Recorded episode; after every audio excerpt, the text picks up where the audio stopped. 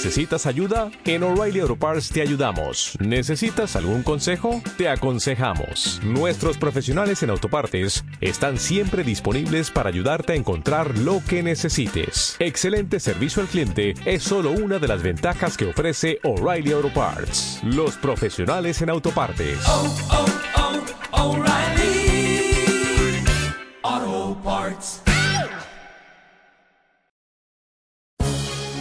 El Instituto de Negocios Samway presenta al siguiente orador, quien compartirá contigo su experiencia personal.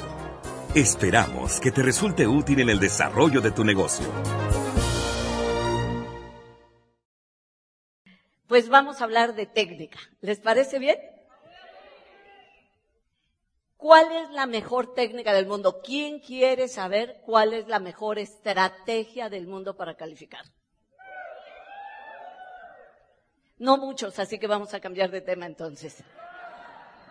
Bueno, voy a preguntar otra vez, ¿cuál es la, quién quiere conocer cuál es la mejor estrategia para calificar?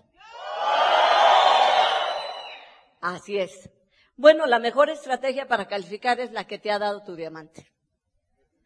Sea la que sea, es la que te ha dado tu diamante.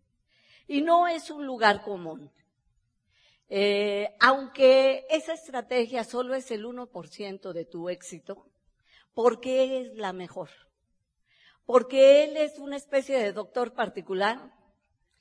Él te conoce desde que naciste en el negocio y si alguien nos conoce bien, son nuestros padres, ¿no es cierto?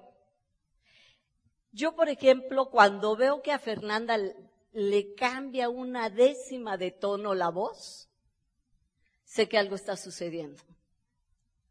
Y los papás somos así. Vimos a alguien crecer, tu diamante te ha estado viendo crecer, sabe exactamente qué pasa por tu mente.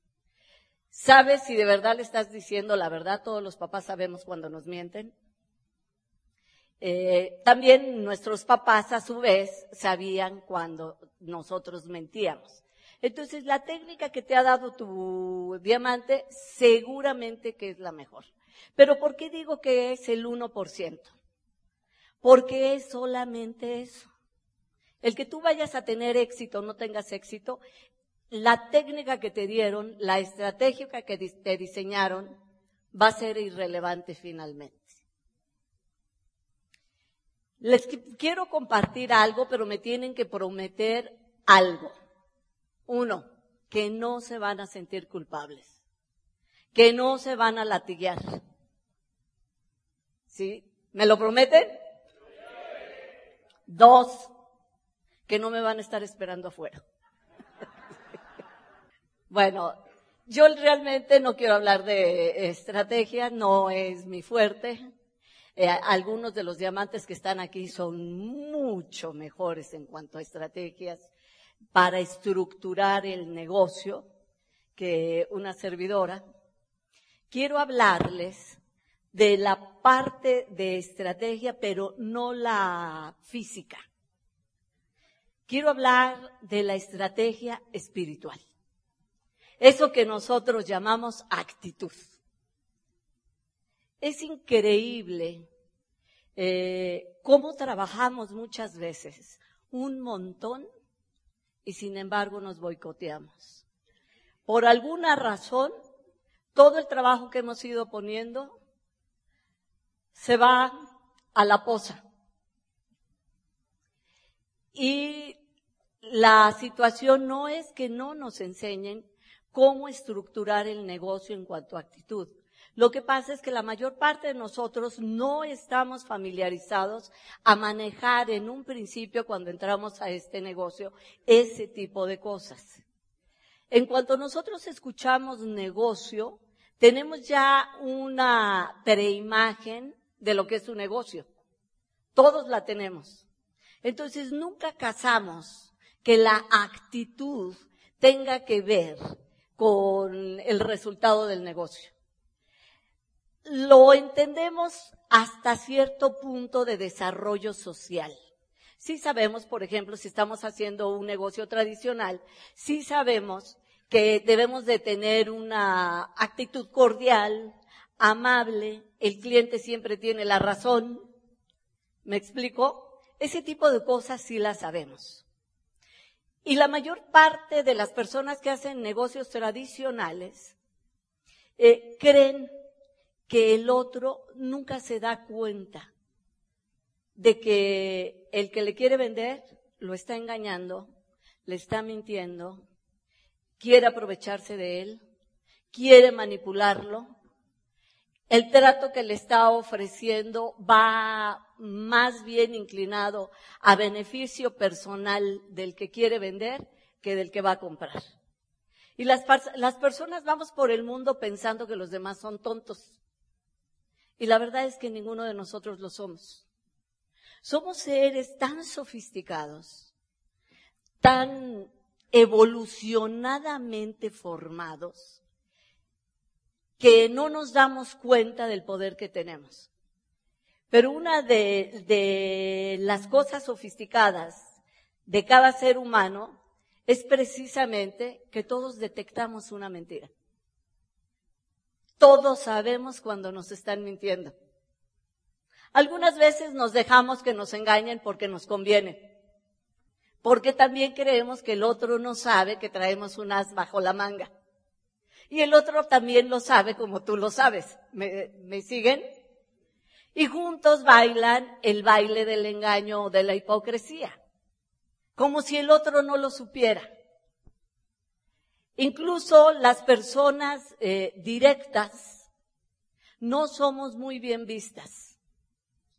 ¿De por qué ese afán de decir siempre la verdad? Muchas veces encuentran que no es cordial, no es amable y no es educado decir la verdad. A las personas nos enseñaron desde pequeños que tenemos que ser corteses y que si ser cortés implica engañar, es bien visto. ¿A ustedes les pasó? ¿Quiénes nos lo enseñaron? Nos lo enseñaron nuestros padres, nos lo enseñaron en la escuela, pero sobre todo nos lo enseñó la vida. Cuando digo vida me refiero todo el entorno que tiene un ser humano, desde que nace hasta que muere. Los medios de comunicación, por ejemplo, juegan un gran papel aquí. Cuando hemos sido adictos a la televisión, ya sea que veamos telenovelas o películas o series, siempre hay un personaje que no es precisamente el ejemplo de la honestidad. Y sin embargo, es el personaje al que le va bien. Y entonces nosotros vamos creciendo con esos paradigmas. Llegar aquí es un confrontamiento muy, ¿cómo lo llamaremos? Fuerte, por no decir brutal. ¿sí?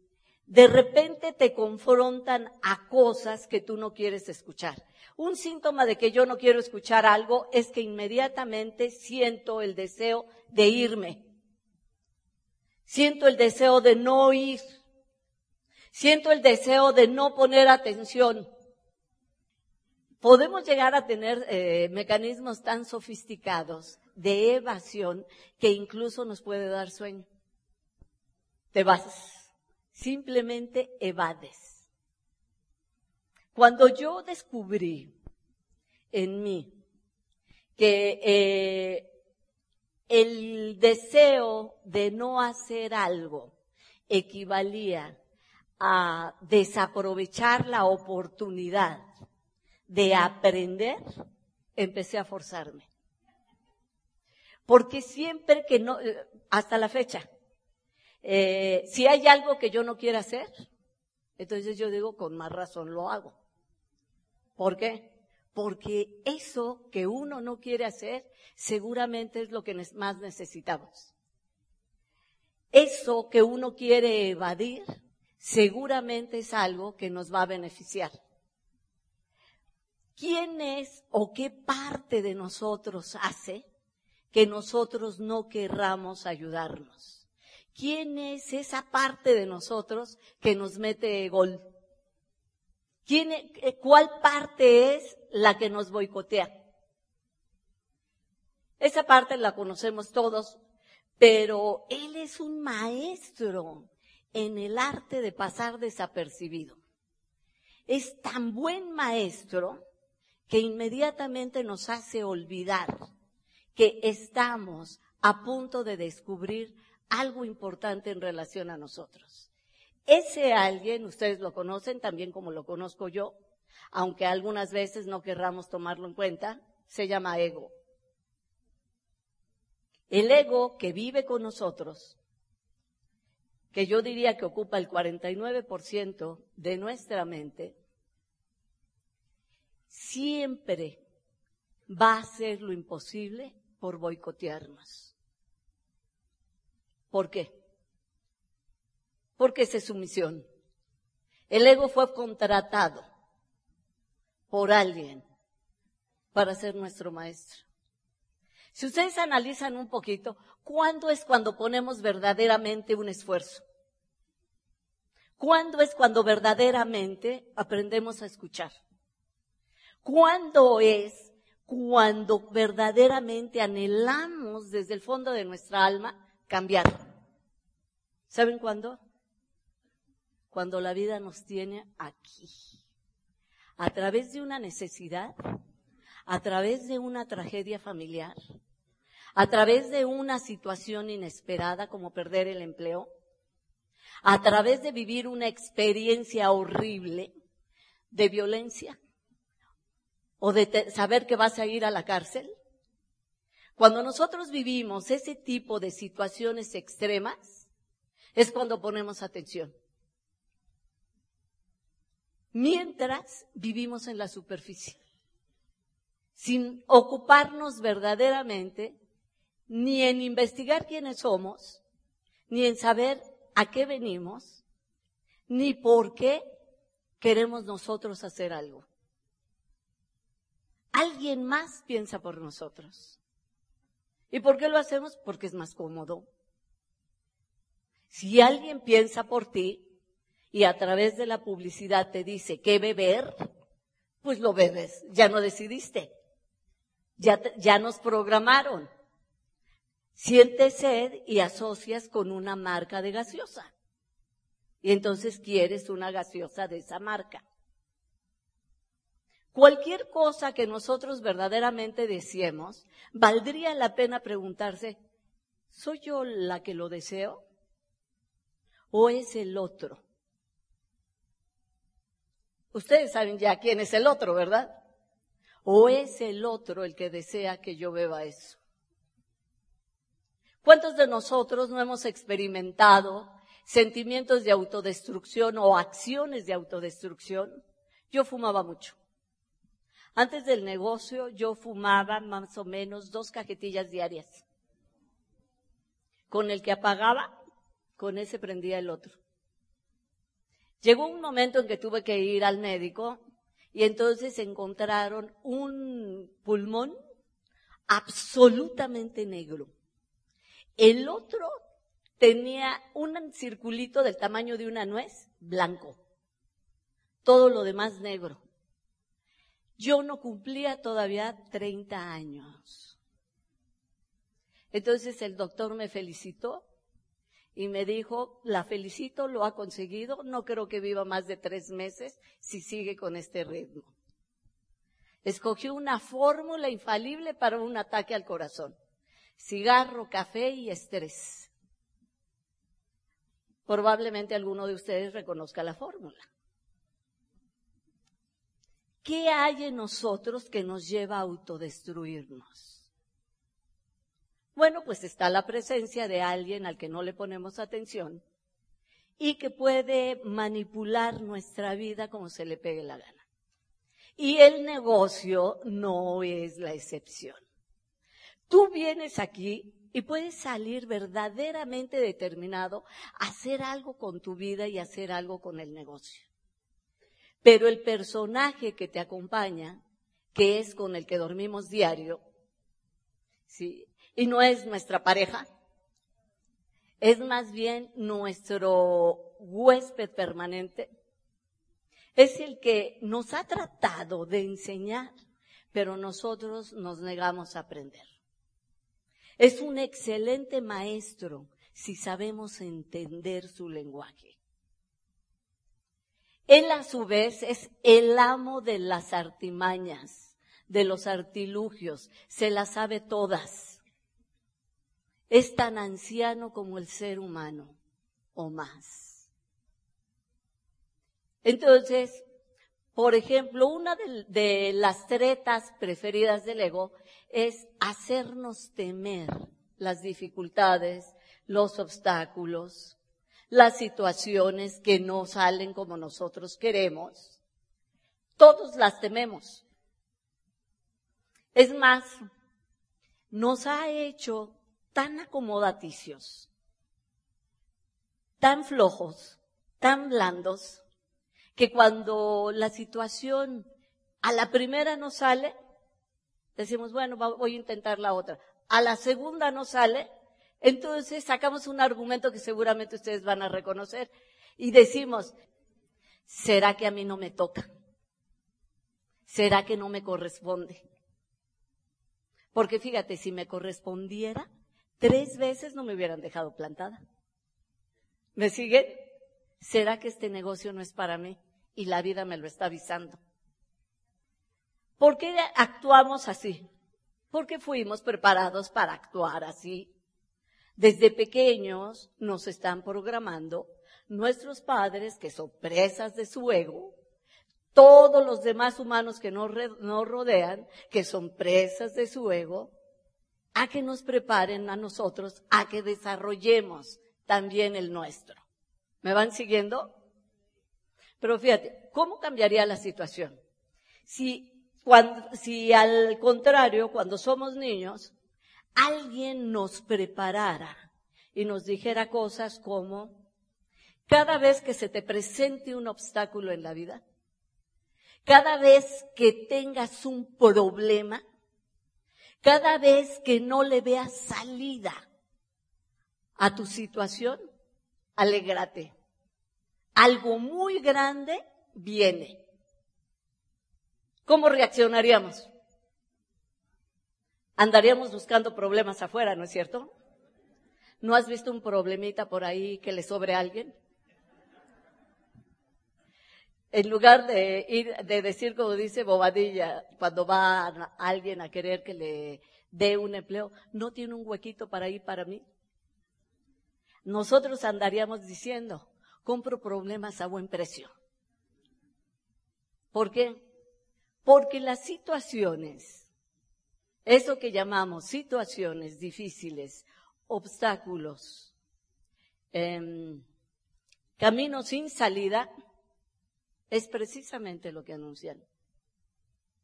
Es un cambio. ¿Cuándo les hicieron o nos hicieron exámenes en la escuela? ¿Recuerdan ustedes cuándo era el periodo de examen? Cuando finalizaba el grado e íbamos a pasar a otro grado. ¿Se fijan? El mecanismo de la vida es exactamente igual. Las escuelas le acopiaron a la vida. Cada vez que la vida nos pone un examen, nos pone un desafío, nos pone una situación en donde nos tenemos que esforzar, tenemos que crecer por dentro, está anunciando simplemente eso. Si la pasas, algo grande está para ti. ¿Me van siguiendo?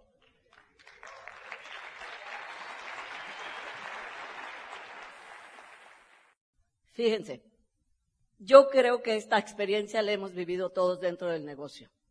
¿Alguien ha tenido alguna persona en su grupo que nosotros le veíamos un potencial enorme, que le empezamos a invertir tiempo, que la conectamos al programa educativo, que la persona era educable, que comenzó inmediatamente a hacer todo lo que se le aconsejaba hacer y que de repente se le presenta un obstáculo gigante. La sacaron de su casa. No había pagado la renta. En México le decimos la lanzaron. Aquí yo no sé cómo se defina. La echaron lanzada. O sea, para que quede bien clarito. Yo tuve una persona así. Iba encarreradísima. Esa persona sabía que tenía el problema de que debía un año de renta, que estaba en tribunales y que ya nada más era tiempo de que decidieran y que ella definitivamente tenía que desalojar el departamento donde vivía. Porque, pues porque no había pagado. Entonces, cuando recibió el negocio, se aferró al negocio como quien agarra un clavo ardiente, ¿sí? Y hizo todo. Ella confiaba porque yo lo había hecho todo. Y lo había hecho rápido. Y yo tenía la misma necesidad que ella. Digo, no me iban a echar lanzada, pero este, debía las tarjetas. Y mi mamá podía perder su casa. ¿Sí? Entonces, eh, ella dijo, lo que me digas, lo que me digas. Se quedas en casa y eso fue suficiente para que se fuera para abajo. ¿Te fijas? ¿Qué faltó ahí? renta, dinero, no. ¿Qué faltó ahí? Decisión o algo más fuerte todavía, carácter. Faltó carácter, ¿sí? ¿Por qué una persona no tiene carácter? Precisamente porque ha evadido ese tipo de problemas. ¿Me siguen? ¿Qué te forma el carácter? Pues esas situaciones el carácter lo formas enfrentándote, tomando tu responsabilidad. No es la mala fortuna, no es el desgraciado del casero que no se podía haber esperado otros dos años, no es el gobierno, ni es Dios que solo a ti te hace el blanco de su venganza. Es simplemente falta de responsabilidad. Si una persona tiene carácter y responsabilidad, te aseguro que al primer mes de renta que no puede pagar, entiende el lenguaje de la vida y entiende hacia dónde se dirige. ¿Me van siguiendo? Pero la mayor parte de nosotros no hacemos eso. ¿Y por qué no lo hacemos? Porque tendemos a esperar. ¿Qué es lo que esperamos? que algo suceda. Yo sé que ninguno de ustedes hace eso, pero sí conocen a alguien que lo haga. ¿Sí? Que tienden a esperar. A mí la palabra esperanza no me gusta, nunca me ha gustado. ¿Sabes por qué? Porque viene de esperar. ¿Y qué haces cuando tú esperas? Cualquier cosa menos tomar acción. ¿Están de acuerdo? Puedes hacer cualquier cosa, desde ver la televisión hasta empezarle a contar a todos tus desgraciados amigos. Digo, desgraciados no porque sean malos, sino porque tienen la desgracia de conocerte y vas a ir a cansarlos. ¿Me siguen? Entonces vas a, le, le cuentas tus desgracias a tus desfavorecidos amigos. Eso es lo que hace la esperanza. Y la gente espera.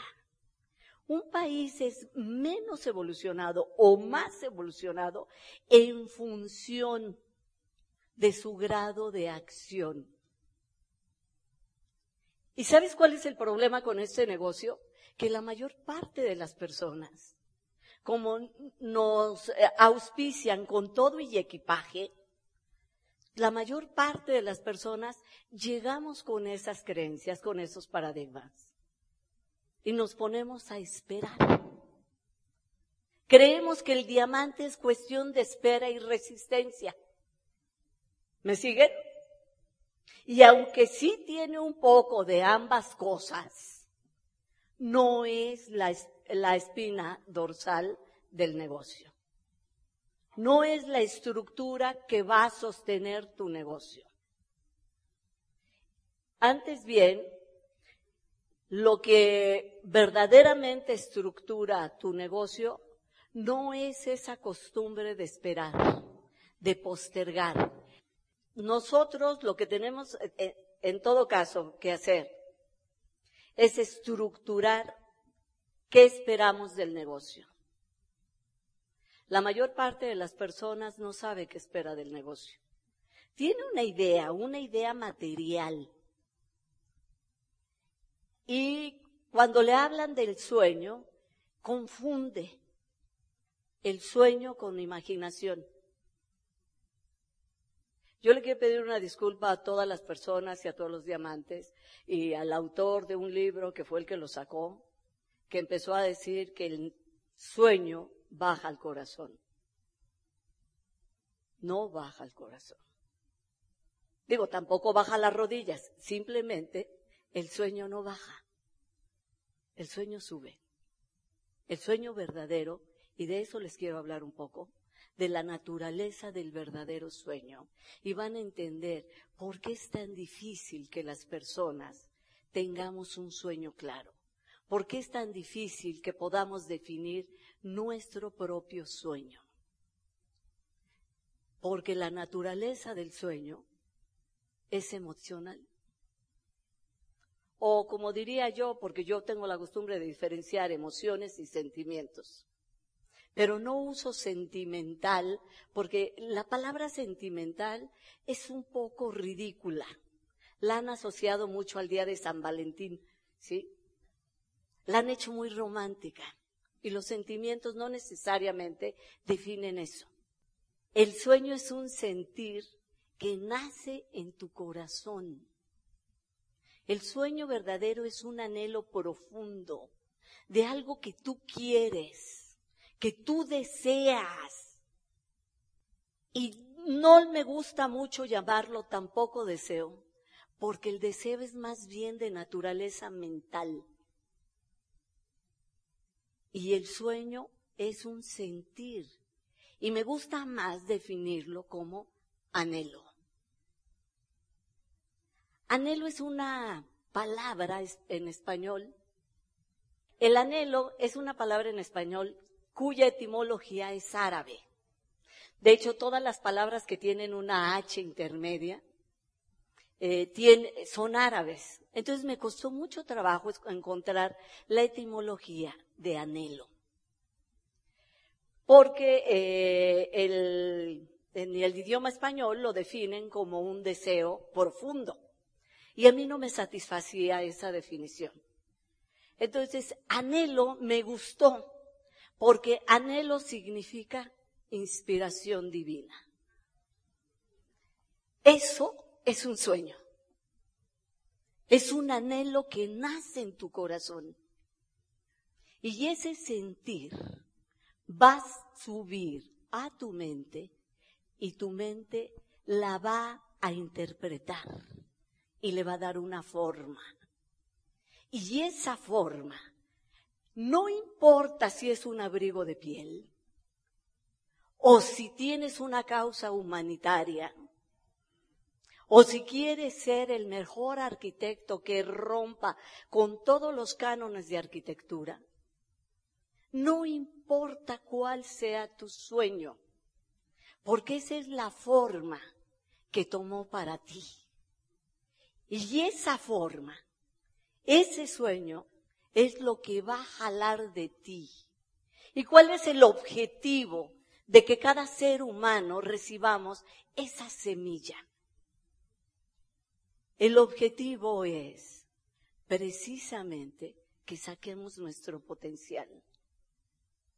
La semilla del sueño simple y sencillamente está puesta ahí para que los seres humanos nos esforcemos y descubramos al conseguir nuestro sueño que somos seres únicos, increíbles, poderosos. ¿Me van siguiendo?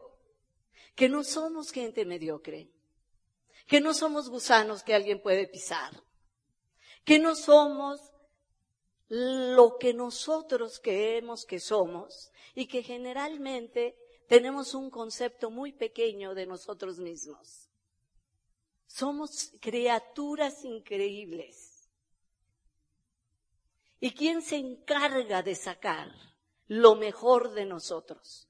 Por un lado está el sueño, pero por otro lado está el ego.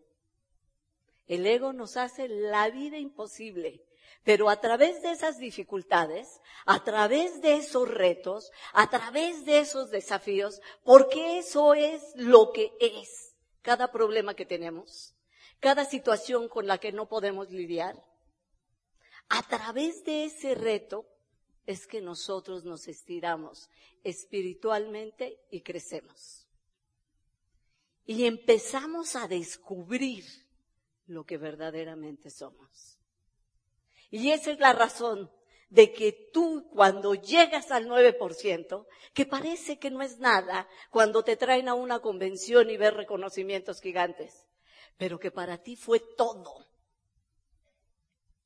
porque tú sabes el trabajo que te costó, sobre todo creer que lo podías hacer. Y cuando tú llegas al 9%, descubres que puedes. Y esa es una sensación que nadie te puede robar.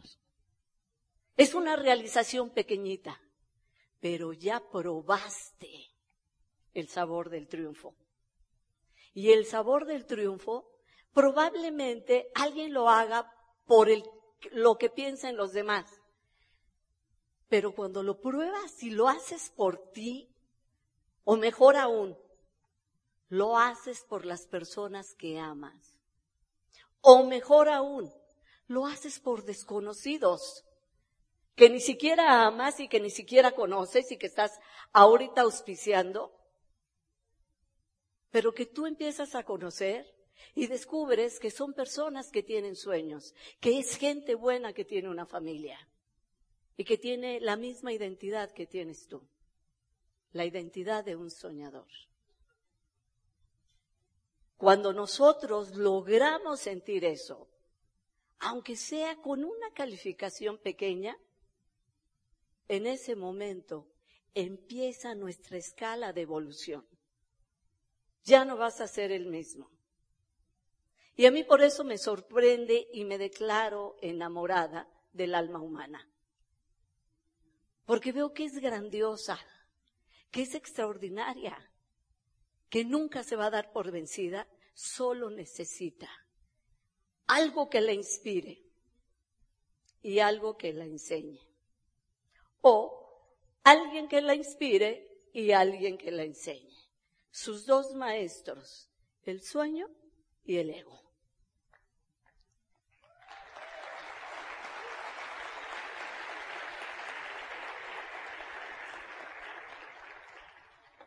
Y cosa curiosa, a ninguno los vas a poder matar, pero a los dos se les conquista.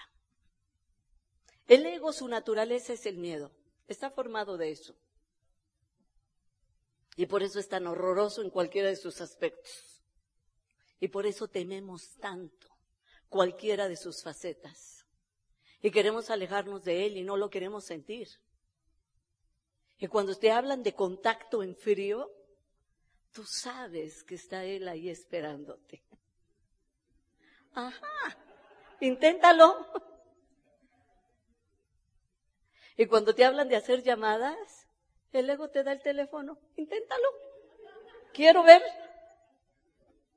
Y cuando te hablan de ir a dar tu primer plan, te abre la puerta, te dice, pasa, quiero ver.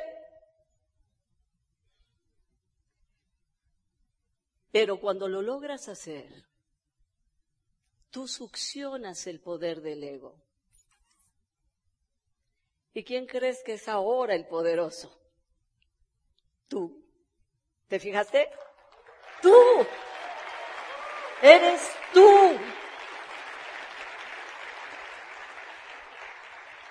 Y solo se necesita de un poco de carácter. Por eso al nuevo al que no sabe nadar, hay que echarlo sin pensar. ¡Fum! Ahí se me escapó.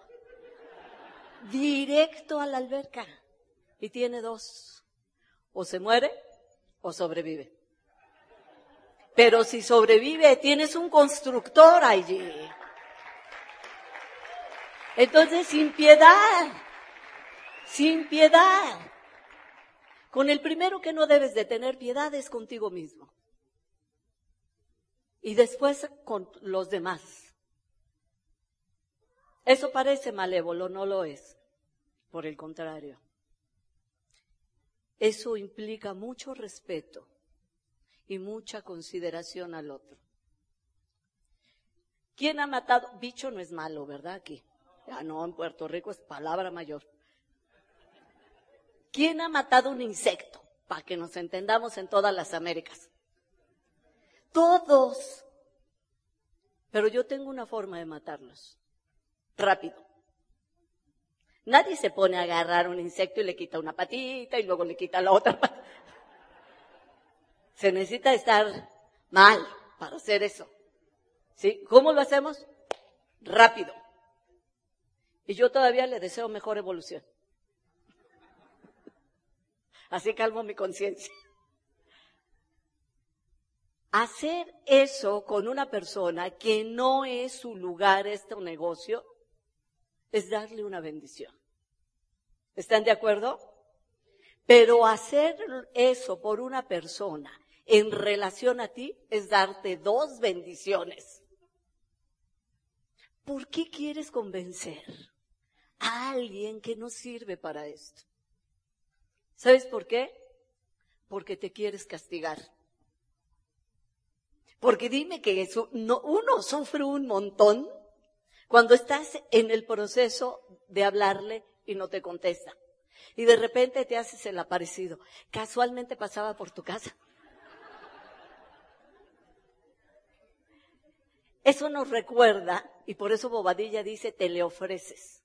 Eso nos recuerda cuando te gustaba alguien, chico o chica, y jamás te hacía caso.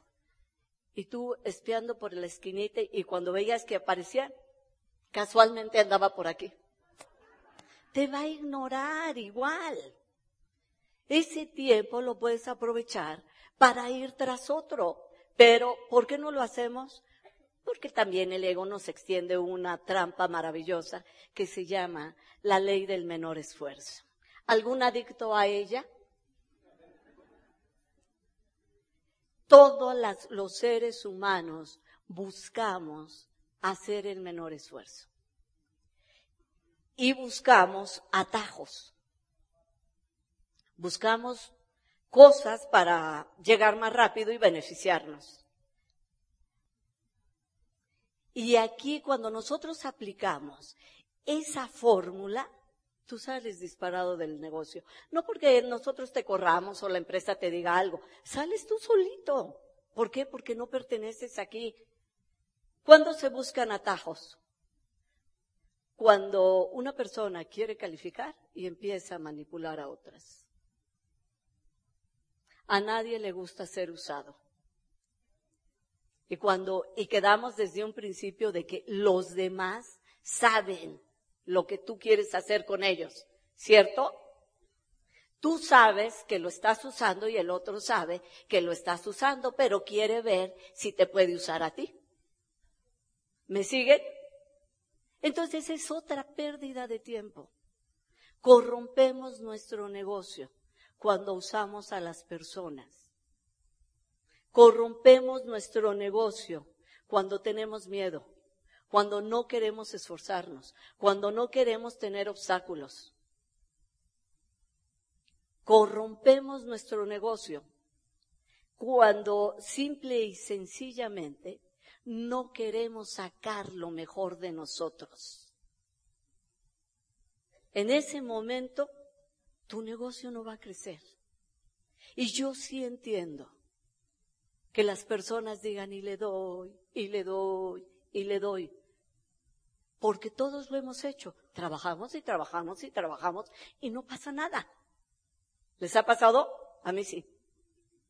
Y entonces descubrí quién tenía la culpa. Y sobre ella me fui. O sea, yo. Un día me pregunté, ¿qué hay en mí que mi negocio no crece. Y nunca hubiera hecho la pregunta. Empezaron a venir y a venir y a venir todas las razones. Y casi todas tenían grandes dosis de egoísmo. Yo estaba pensando en mí, en mi calificación, en brillar en el escenario, en ser la más rápida, en deslumbrar a los demás, en que todo mundo dijera, nadie tan grande como Consuelo Hernández. ¿Me siguen? No era mala idea, ustedes tienen que aceptar que no era mala idea, ¿no es cierto? Pero una persona que piensa así, empieza a esclavizarse a situaciones que le van a impedir crecer. Por ejemplo, si solo pienso en mi calificación, ¿qué voy a tener? Afán de que tú, tú y tú hagan lo más rápido posible lo que tienen que hacer y que yo ya tan sabiamente les dije que tienen que hacer. ¿Me siguen? Dos. Me empiezo a volver jefe, no en el dedo por casualidad. Cuando va de por medio el interés personal para calificar, ya no eres amigo. Ahora eres jefe.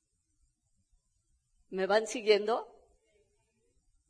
Van encontrando, alguno no me levante la mano, nada más su conciencia y ustedes, van encontrando alguna razón.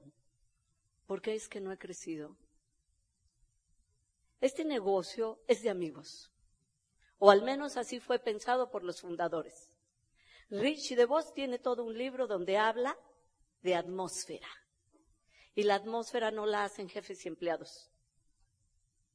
¿Sí? Por más que hablen de equipo, mientras el uno sea el dueño del negocio y el otro los subordinados, allí no hay equipo. El equipo, la familia y la buena atmósfera la hacen los amigos. ¿Y a quién consideras tú tu amigo? Puede ser que tú consideres amigo con el que te vas de farra, pero más bien consideramos amigo al que nos da la mano y nos da cariño, lealtad y sobre todo ayuda. Al que nos acepta como somos, pero siempre está dispuesto a aportar para que seamos mejores. ¿Definirían ustedes así a un amigo?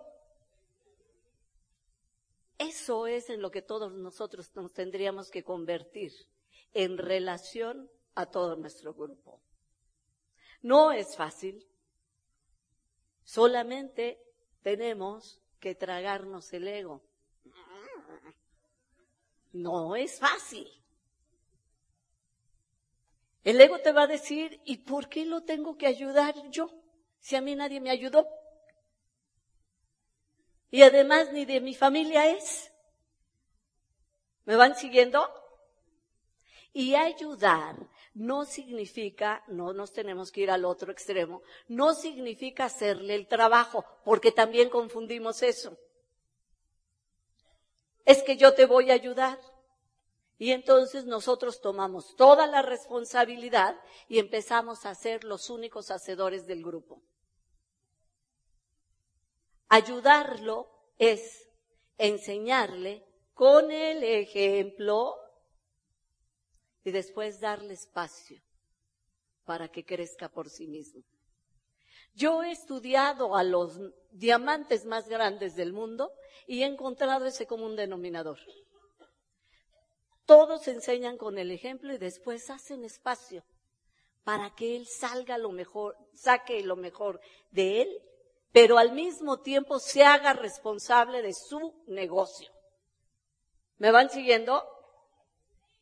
¿Cuándo no te hace, cuando matas a una persona? Cuando le restas esfuerzo.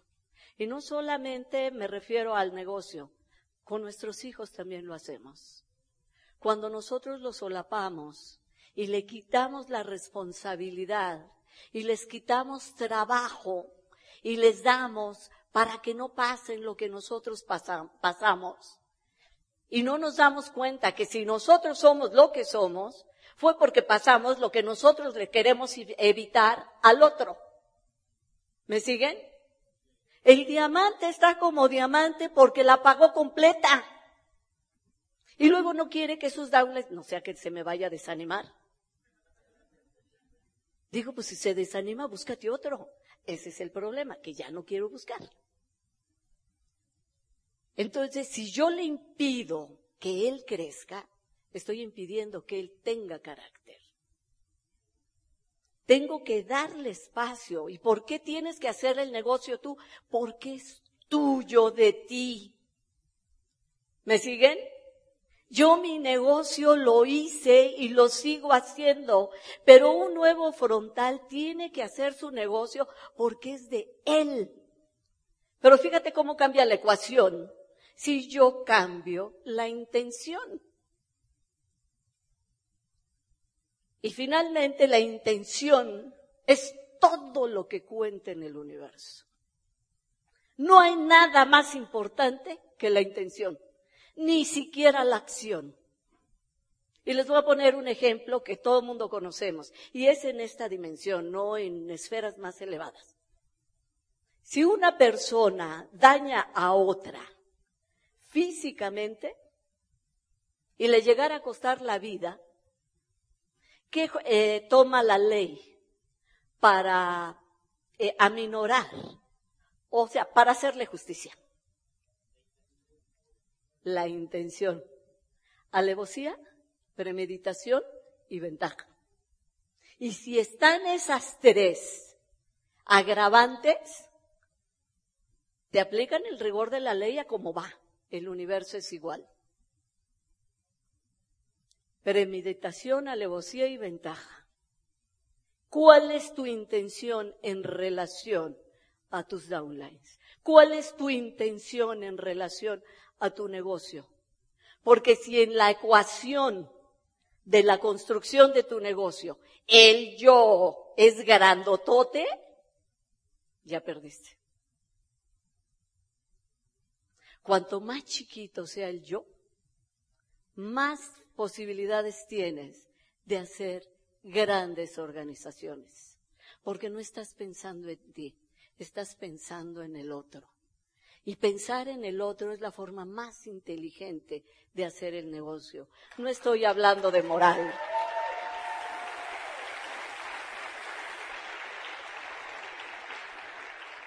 No estoy hablando de moral, la moral no me interesa. ¿Sí? Estoy hablando de inteligencia. Y en, última instancia estoy hablando de física cuántica.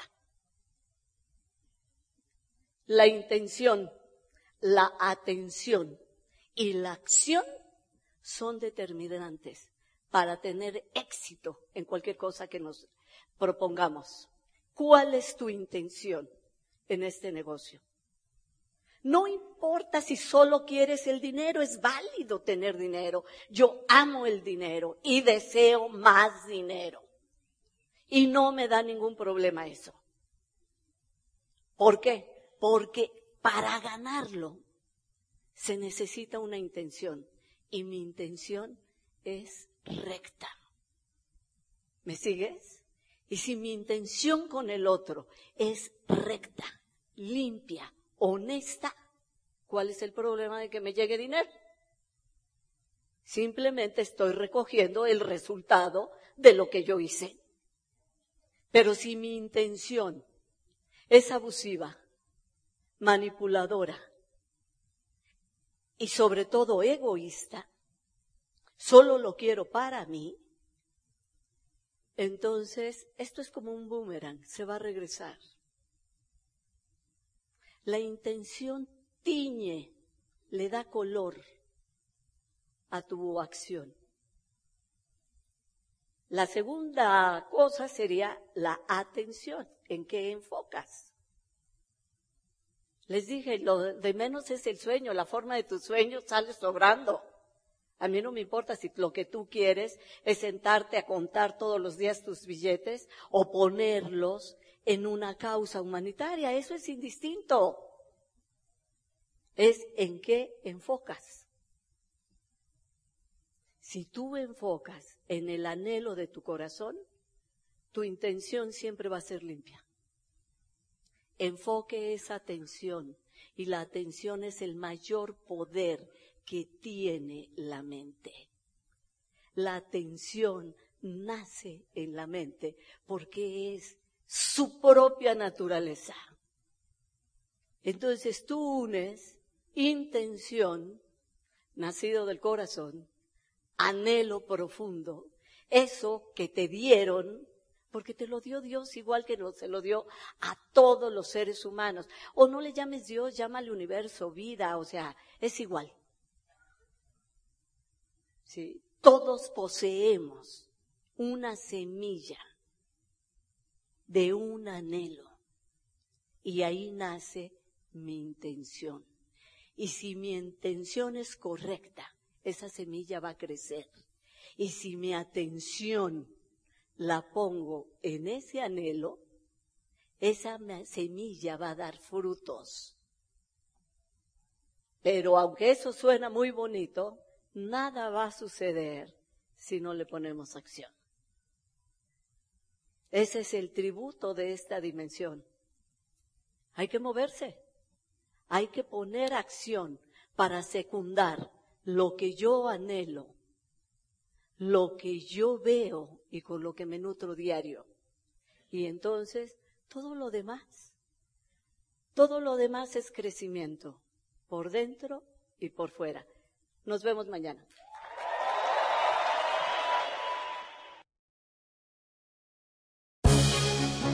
El Instituto de Negocios Amway agradece tu atención. Esperamos que esta presentación te ayude a lograr el éxito que soñaste.